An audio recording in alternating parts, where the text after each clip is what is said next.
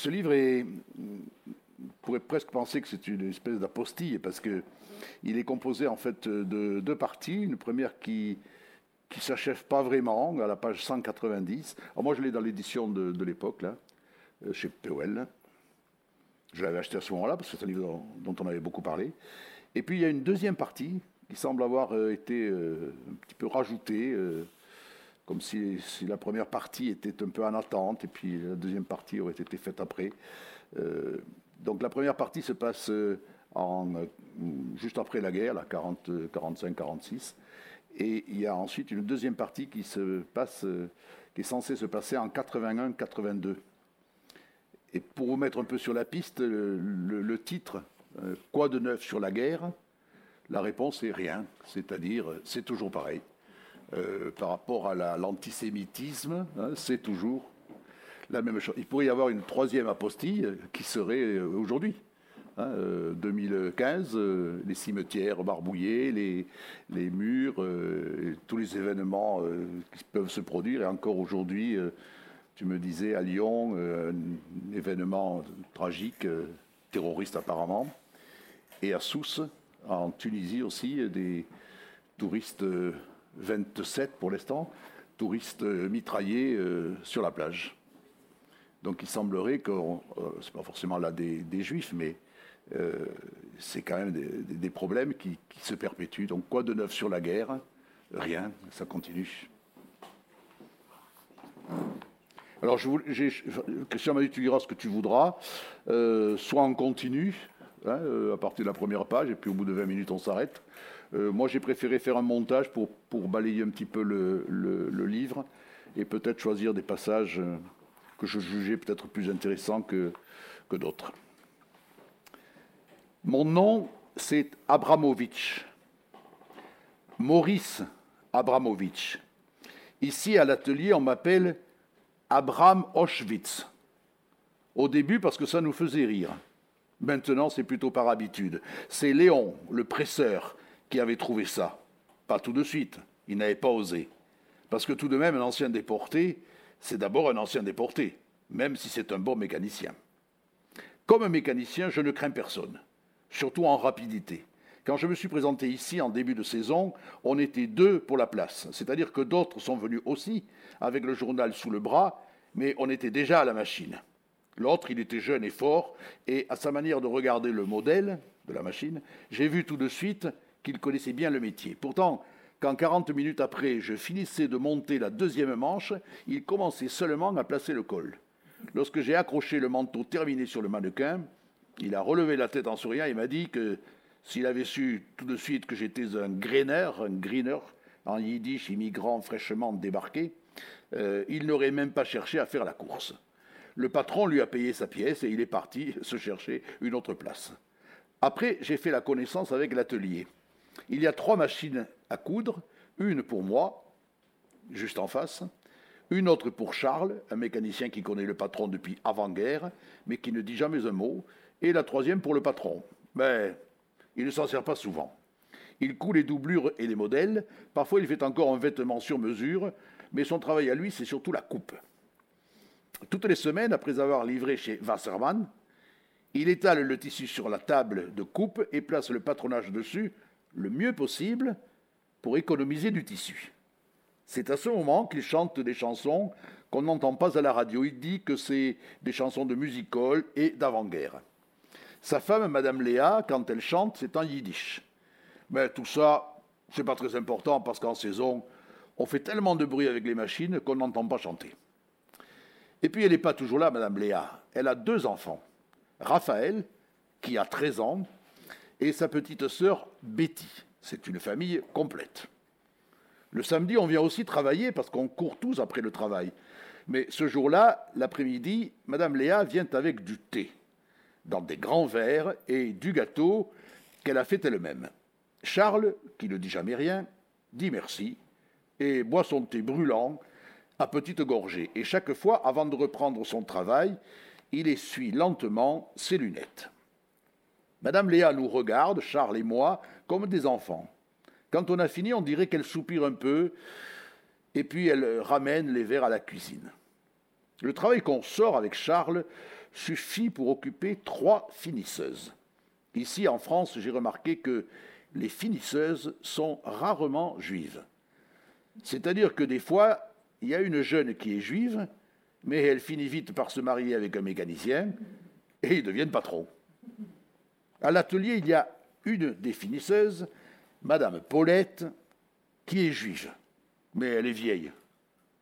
Elle veut faire goy quand elle parle et dit qu'elle a l'accent alsacien. Mais Léon, lui, m'a dit que son accent yiddish était presque aussi fort que le mien. Les deux autres finisseuses s'appellent Jacqueline et André. André, on l'appelle Madame André, parce qu'elle a été mariée et qu'elle a aussi divorcé. C'est peut-être pour ça qu'elle est triste. C'est pas qu'elle est vraiment triste, mais elle ne rit jamais. C'est vrai aussi qu'en général, quand on rit à l'atelier, c'est parce qu'on a raconté une histoire en yiddish. On un petit peu. Première lettre de Raphaël. Je rappelle, c'est le fils du patron et de la patronne. Chère maman et cher papa, c'est daté du manoir de D, lettre majuscule D. Je vous écris du château où nous sommes bien, où nous sommes bien arrivés. Nous sommes très nombreux à la colonie de vacances et il n'y a pas assez de chambres pour tout le monde au château. Alors les plus grands, de 13 à 15 ans, dont je fais partie, dorment dans des grandes tentes qu'on appelle des marabouts. Betty dort au château, sa sœur donc, dans une chambre ronde. Nous mangeons tous dans une grande salle du château et la nourriture est meilleure qu'à la pension de Clamart. Dans cette salle, il y a un grand orgue, mais on n'a pas le droit d'y toucher. On nous a dit que le château appartenait à des curés avant, mais que pendant la guerre, il avait été réquisitionné par les Allemands. Dans le château, il y a aussi une salle pour les travaux manuels. C'est de cette salle que je vous écris. Le courrier est obligatoire une fois par semaine, mais il y en a qui n'écrivent pas, parce qu'ils disent qu'ils n'ont personne à qui écrire. À propos de Clamart, vous savez que j'ai retrouvé à la colonie Raphaël Ier.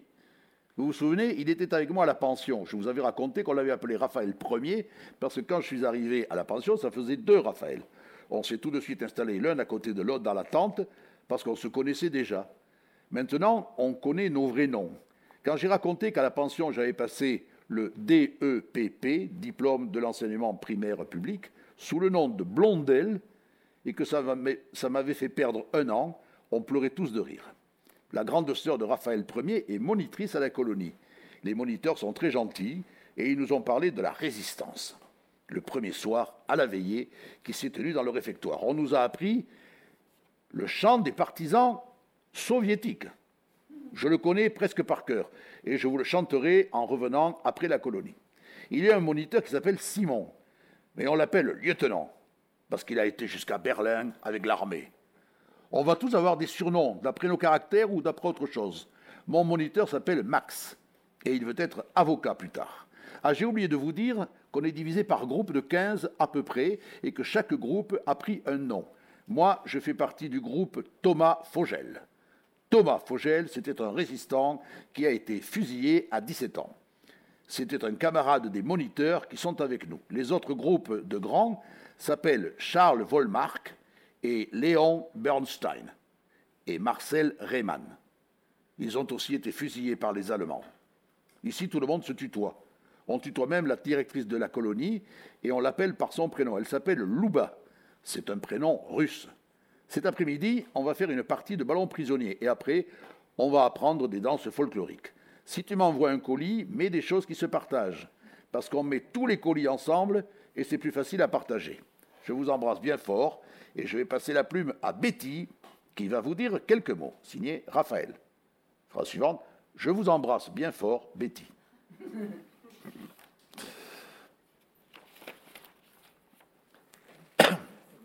Quatrième lettre de Raphaël. Toujours du manoir de D. Chère maman et cher papa, c'est la dernière lettre que je vous écris, car nous rentrons à Paris dans trois jours. Hier, c'était la grande fête de fin de colonie, dans le parc du château, et c'était formidable. Plein de gens du village étaient venus, et aussi quelques personnes de Paris. On avait décoré le parc avec des banderoles et des guirlandes, et les stands étaient comme ceux d'une fête foraine. Les stands des petits étaient des stands de jeux, et Betty s'occupait d'une loterie qui était faite avec une roue de bicyclette. Au début, il y a eu la chorale des grands sur le perron du château. On a chanté trois chansons en français à plusieurs voix. Le chant des marais, le chant des partisans soviétiques et le chant des partisans français. Après, on a chanté le chant des partisans juifs en yiddish. Pour ce chant, tout le monde s'est levé.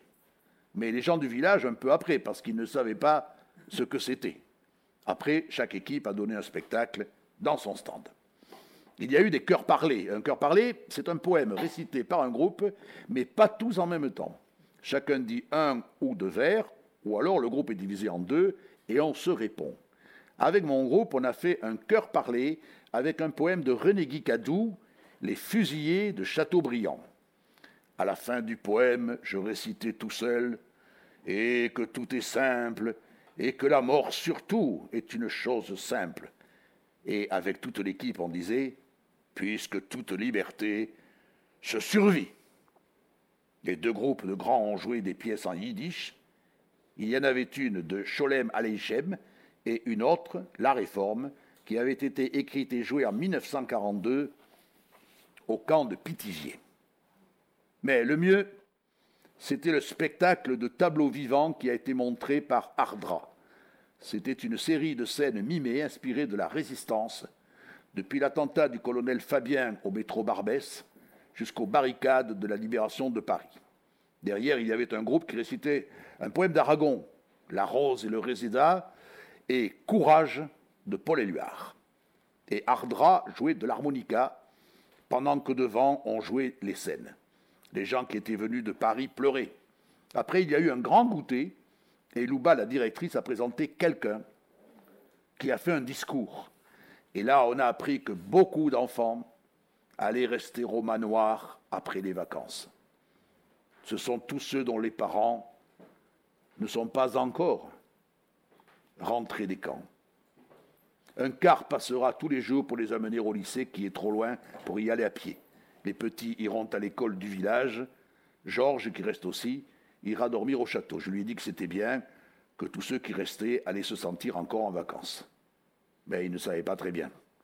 Peut-être que ses parents vont revenir bientôt. Je lui ai promis de lui écrire et de lui envoyer les, programmes de cinéma pour sa liste. Si le jour de courrier est maintenu, il aura à qui écrire maintenant. À part ça, demain, on doit nettoyer le parc pour qu'il soit propre pour notre départ. Et on doit nous peser aussi pour savoir si on a bien grossi pendant la colonie. Si vous venez nous attendre à la gare, on arrive jeudi à 4h30 de l'après-midi à la gare Saint-Lazare. Je vous embrasse bien fort, Raphaël.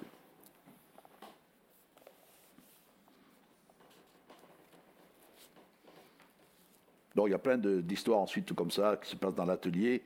Et puis donc je, fais un grand saut et je, prends là. Si j'ai raconté toutes ces histoires, c'est parce qu'elles précèdent une autre histoire qui est surtout celle que je voudrais raconter. Une histoire qui, même si elle n'a l'air d'avoir aucun rapport avec les histoires précédentes, en est pourtant très proche. Alors voilà. Au départ, il y a d'abord un vœu, un souhait ou plus exactement une volonté qui correspondait, je crois, à un choix, celui de mes parents qui, lorsqu'ils ont quitté la Pologne, ont choisi de vivre en France.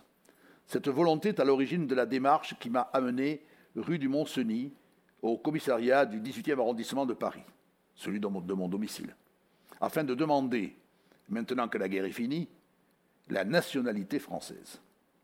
Nationalité qui aurait peut-être permis à mes parents d'échapper le 16 juillet 1942 à la police de Vichy. Seulement voilà, le commissaire, qui appartenait déjà à cette police, me dit, une fois ma demande de naturalisation remplie, vous pouvez être certain que je ferai tout ce qui est possible pour que vous n'obteniez pas satisfaction. Nous sommes en 1946. Et le commissaire de police du 18e arrondissement, celui-là même qui a arrêté mes parents rue Marcadet, me dit Vous pouvez être certain que je ferai tout ce qui est possible pour que vous n'obteniez pas satisfaction. Je le regarde sans comprendre tout d'abord, et déjà, il s'occupe de la personne suivante. Je le regarde et je me demande ce qu'il y a de changé, puisqu'il est toujours là. de l'autre côté du comptoir, commissaire de police du 18e arrondissement. Alors dans ma tête, tout à coup, je lui parle. Je lui parle parce que je dois comprendre, même si tout est embrouillé. Vous entendez, monsieur le commissaire, il faut que je vous parle, monsieur le commissaire, c'est vous qui avez arrêté mes parents. Souvenez-vous, monsieur le commissaire, c'était le 16 juillet 42 au matin. Bien sûr, vous vous en souvenez, comme de tous ceux que vous avez arrêtés ce matin-là et que vous avez entassés dans les autobus en direction du Veldiv. Mais ce que vous ne savez pas, c'est que je me suis sauvé. Juste avant d'entrer au Veldiv, je me suis sauvé, j'ai couru. Ça court vite, un garçon de 14 ans. Ça court vite, surtout quand il ne se retourne pas pour voir ses parents une dernière fois, parce que ça l'empêcherait de continuer de se sauver. Et j'en suis sûr aujourd'hui, mes parents non plus ne m'ont pas regardé courir pour ne pas attirer les regards sur moi. Le courage, monsieur le commissaire, le vrai courage, c'est ça. Ne pas regarder son enfant s'enfuir pour lui donner une chance de survivre. Et moi, j'ai couru, sans m'arrêter, une seule fois, puisque jusque dans ce 18e arrondissement, où vous êtes toujours commissaire de police. Je vous parle et vous ne m'entendez pas. Et lentement, je me dirige vers la sortie. Va-t-on me laisser sortir? Va-t-on m'arrêter? Mais non. Personne ne s'intéresse à moi. Je n'intéresse personne. Chacun a ses problèmes à régler avec le commissaire. Et l'agent de police à la porte va-t-il me laisser passer? Tiens, c'est drôle. J'ai regardé machinalement le côté gauche de ma poitrine. J'ai regardé machinalement le côté gauche de ma poitrine. Je souris et je passe. La police française est en progrès. Elle laisse sortir les juifs d'un commissariat maintenant De quoi pourrais-je me plaindre? Je suis debout sur le trottoir. Si je veux, je traverse la place, je vais à la brasserie d'en face et je bois une limonade. C'est fini les brasseries interdites aux juifs et aux chiens. Mais je ne vais pas traverser la place ni commander une limonade à la brasserie. Je reviens sur mes pas, au contraire, et je me remets dans la queue en attendant mon tour. C'est qu'il faut que je vous parle, monsieur le commissaire. Il faut que je vous dise que mon identité, vous êtes en train de me la donner. Je suis défini que je veuille ou non, que je le veuille ou non, par votre volonté de mettre des obstacles à ma demande de naturalisation. Mais dites-vous bien que c'est à peu près tout ce que vous pouvez faire contre moi, et que vous le vouliez ou non, dans quelques instants, je sortirai à nouveau de ce commissariat, je sortirai libre, je sortirai apatride et libre, et vous me regarderez sortir sans comprendre, et tout ce que vous pourrez penser n'aura strictement aucune espèce d'importance. Mais avant de sortir, il faut que je vous apprenne quelque chose. Il faut que je vous fasse part d'une décision que je viens de prendre à l'instant même. Il faut que je vous en fasse part parce que soudain j'éprouve grâce à vous un immense désir, celui d'écrire. Oui, monsieur le commissaire, j'écrirai pour devenir écrivain, pour devenir un écrivain de langue française. Je prendrai le temps nécessaire, j'y mettrai l'application nécessaire, mais j'écrirai. Je ferai encore certainement une foule de choses, comme vendre pendant un certain temps encore au marché de Kremlin-Bicêtre le dimanche matin des vêtements que d'autres que moi auront fabriqués. Je continuerai à donner des cours pour vivre, mais j'écrirai. J'écrirai pour dire le scandale de votre présence ici dans ce commissariat et pour dire que vous n'avez pas réussi à tout anéantir puisque je suis vivant. Là, devant vous, avec mon projet d'écriture. C'est à nouveau mon tour. Oui, monsieur le commissaire, je suis revenu. Vous me regardez surpris et vous ne comprenez pas. Si, si, rassurez-vous, vous avez été très clair tout à l'heure, mais ça ne fait rien. Vous pouvez me redire cette phrase que je connais maintenant par cœur et que pourtant je suis venu entendre à nouveau. Vous pouvez être certain que je ferai tout ce qui est possible pour que vous n'obteniez pas satisfaction.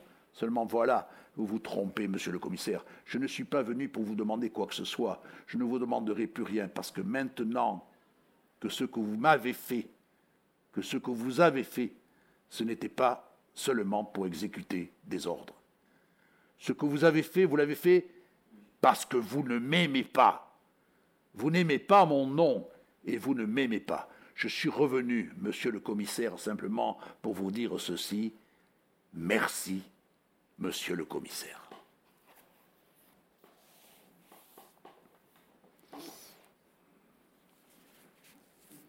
Il y a quelques jours, quand je suis arrivé à l'atelier, Léon aussi était déjà là. En attendant que son fer chauffe, il s'était installé dans une discussion avec Charles à propos d'un article paru dans France Franc-Tireur, que Léon achetait tous les matins et qu'il tenait grand ouvert sur la table de presse. Trois collaborateurs, journalistes à Je suis partout, venaient d'être condamnés. Il s'agit de Lucien Rebatté, Pierre-Antoine Cousteau et Claude Janté. Le 23 novembre 1946, les deux premiers ont été condamnés à mort, mais il n'a pas été. Lucien Rebatté euh, ne sera pas exécuté, il sera même libéré, Pierre-Antoine Cousteau et Claude Janté, dont les deux premiers ont été condamnés à mort, le troisième aux travaux forcés à perpétuité. Trois collaborateurs journalistes à Je suis partout venaient d'être condamnés. Leur procès avait duré une semaine et un journaliste de franc-tireur trouvait injuste que deux d'entre eux, à cause de ce qu'ils avaient écrit, aient été condamnés à mort, alors que certains officiers supérieurs n'étaient condamnés qu'à des peines légères. Léon avait l'air d'accord avec l'article, mais pas avec Charles. Il y a des porte-plumes, disait Charles, qui sont plus coupables, plus coupables que des fusils. Si un militaire ou un milicien a arrêté et tué des juifs et des résistants, c'est vrai qu'il est coupable et il faut le condamner parce qu'une fois en prison, il n'est plus dangereux. Mais les journalistes de Je suis partout sont plus coupables parce qu'ils sont plus dangereux. C'est à cause de leurs articles que des miliciens se sont engagés. C'est parce qu'ils ont écrit mort aux juifs que la police en a arrêté des milliers. Tu en connais beaucoup qui ont protesté? Je crois qu'il y aurait eu autant de juifs dénoncés. Tu crois qu'il y aurait eu autant de juifs dénoncés si les Français n'avaient pas lu ce qu'ils ont lu dans les journaux? Moi, je n'ai eu aucune pitié quand Brasillac a été fusillé. Et j'en aurai pas non plus quand Rebatté sera fusillé à son tour au fort de Montrouge. J'en aurai pas parce que leurs idées, c'est comme le venin. Elles continueront malheureusement à circuler même après leur mort et Rebatté n'a pas été fusillé. Il a été gracié le 12 avril 1947 et libéré en 1952.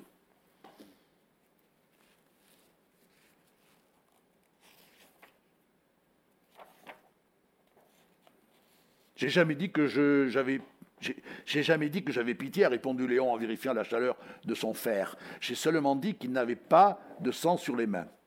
Justement, ils ont du sang sur les mains, ils en ont parce qu'ils sont responsables.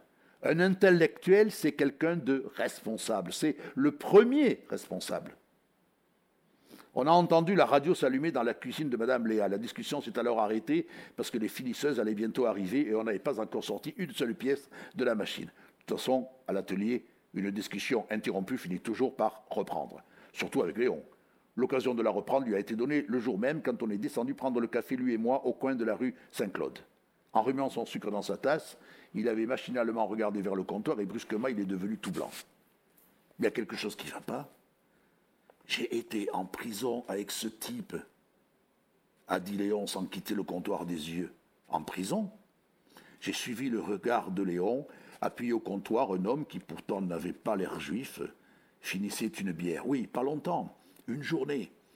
Mais c'était assez. Et celui-là, je ne l'oublierai pas. C'est un fasciste. L'homme est sorti du café sans nous remarquer. Quand je me suis retourné vers Léon, il essayait de boire son café, mais sa main tremblait trop. Alors il a reposé sa tasse et il a raconté. C'était un peu avant votre arrivée à l'atelier en 45, en avril 45. Ça a commencé aux 3 rue des Guillemites, derrière la rue des Francs-Bourgeois. Il y a un type qui, malgré un avis d'expulsion, refusait de rendre son logement à un juif qui venait de rentrer de déportation. Une première fois déjà, un huissier, accompagné d'un commissaire, avait dû battre en retraite devant une bande organisée prévenue par l'occupant. Et cette fois encore, malgré la présence d'un quart de police dans la rue, une trentaine de fascistes ont empêché le déménagement et avec des types venus d'un peu partout, ils ont aussitôt organisé une manifestation antisémite. Ils étaient peut-être 500 rue Vieille du Temple qui criaient La France aux Français, mort aux Juifs Ils étaient dirigés par un lieutenant en uniforme et ils agressaient les Juifs chaque fois qu'ils en reconnaissaient un. Je ne savais pas que les Français étaient comme les Polonais, qu'ils savaient reconnaître un juif. Ils avaient eu le temps d'apprendre, cela en tout cas. Mais je ne comprends pas, les miliciens n'avaient pas été arrêtés à la libération? Pas tous, a répondu Léon rapidement. C'est pour ça que je n'étais pas d'accord avec Charles ce matin. Les fascistes sont capables du pire. La France était libérée, on se battait déjà dans les rues de Berlin, et là, en plein Paris, des fascistes criaient à nouveau Mort aux Juifs Dans leur tête, puisque beaucoup étaient libres, c'est que rien n'avait vraiment changé. Il ne faut pas oublier qu'à cette époque, les procès de Pétain et de Laval n'avaient pas encore eu lieu. Ce n'est que le mois dernier qu'au procès de Nuremberg, les criminels de guerre nazis ont été condamnés. Et encore, pas tous. Mais ça donne plutôt raison à Charles sur les idées qui circulent. Ça nous donne raison à tous les deux. Il faut punir les coupables, pas forcément ceux qui ont crié mort aux juifs, parce que s'il fallait tous les arrêter, pas pour se venger non plus, même si ça fait du bien, mais parce que si les coupables sont en liberté, ceux qui sont morts, alors ils sont morts pourquoi Pour rien. Mais la police, ce jour-là, n'a rien fait. Si, mais après. D'abord, dans le quartier, on a vite été prévenu de ce qui se passait. Les manifestants, on les a retrouvés rue du Roi de Sicile, de Sicile, oui, et il y a eu une véritable bataille rangée. Ceux qui disaient que les Juifs étaient trop lâches pour se battre ont dû regretter de l'avoir seulement pensé. Quand je suis arrivé, il y avait deux salauds qui frappaient à coups de pied un vieux Juif tombé par terre. J'ai cru devenir fou. J'avais vu les premières photos des camps. Je ne vous apprends rien. Et ce qui se passait devant moi, pour moi, c'était la même chose. Je me suis souvent dit depuis que si ce jour-là j'avais eu en main un revolver qu'on m'avait donné dans la résistance, j'aurais pu les tuer. Je tapais encore dessus quand les flics m'ont arrêté. Mais pourquoi c'est vous qu'ils ont arrêté Pourquoi? Par habitude, sans doute. Et puis ils n'ont pas regardé. Ils ont fait un lot du tout. Et le plus drôle, Maurice, c'est qu'il y avait plus de juifs arrêtés que de fascistes. Et celui-là qui vient de sortir, c'est un des fascistes qui s'est retrouvé au poste de police avec moi. Le froid est entré dans mon corps et j'ai mis mes mains dans mes poches de pantalon comme chaque fois que je sens ce froid-là. On croit n'avoir plus rien à apprendre.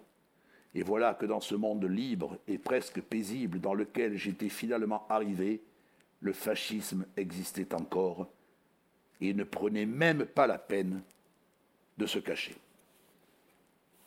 Et je terminerai par ce passage qui est de la deuxième partie, donc 1981-1982, journal de Raphaël, devenu entre-temps photographe, 81, donc graffiti encore, à Bagneux, cette fois au cimetière parisien de Bagneux. Pour y aller, je connais bien le chemin de la porte d'Orléans, c'est juste Montrouge à traverser. J'ai pris cette habitude, j'y vais une fois par an au cimetière de Bagneux tous les ans entre Rosh Hashanah et Yom Kippour. La communauté juive se réunit pour commémorer ses disparus. Pour chaque ville, pour chaque bourgade, une pierre tombale. Sur chaque pierre tombale, des noms, des noms gravés la liste de ceux qui justement n'ont pas eu de sépulture. Et on lit les noms, tout simplement. Tous les noms inscrits sans en oublier aucun. Mais avant, il y a la cérémonie officielle devant le monument des anciens commandants juifs. Cérémonie avec discours et Kaddish. Alors Raphaël, on n'a pas encore vu tes parents aujourd'hui. C'est Etner, le président de la société de Radon. Ils sont à Tel Aviv pour la bar, de Samuel, le fils de Betty. Il a 13 ans déjà, Mazel Tov. Alors, et toi Quand est-ce que tu viens à nos réunions? Tu sais qu'on a besoin de jeunes comme toi avec tout ce qui se passe. Tu as vu dans quel état ils ont mis les tombes? Tu n'as pas ton appareil photo? Non, je n'ai pas mon appareil photo. À sa poitrine, il y a une vignette épinglée. Souviens-toi, 6 millions de victimes de la barbarie nazie. Difficile de ne pas se souvenir ici avec tout ce qui se passe justement, comme les murs des locaux de l'UJRE, 70 tombes du cimetière ont été profanés, 70 tombes recouvertes de graffitis antisémites. Chaque année, la communauté juive était surtout heureuse de se retrouver. Cette année, elle se presse indignée vers la 115e division. On peut voir comme pour vérifier, on veut voir comme pour vérifier ce qu'on sait déjà. Les journaux ont parlé de groupuscules marginaux mais ici, on sait depuis longtemps ce que deviennent et de quoi sont capables les groupuscules marginaux. Les tombes de Bagneux sont couvertes des noms des victimes de ce qui un jour en Allemagne, au début des ans 20, n'était encore qu'un groupuscule. L'allée de, la, de la 115e division n'est pas assez large pour contenir la foule qui circule entre les tombes. Une femme avec son mouchoir essaie d'effacer une croix gammée qui recouvre plusieurs noms. Elle n'y parvient pas. Elle gratte avec son ongle et n'y parvient toujours pas. Machinalement, je porte la main à l'endroit de ma poitrine où pente habituellement mon Leica.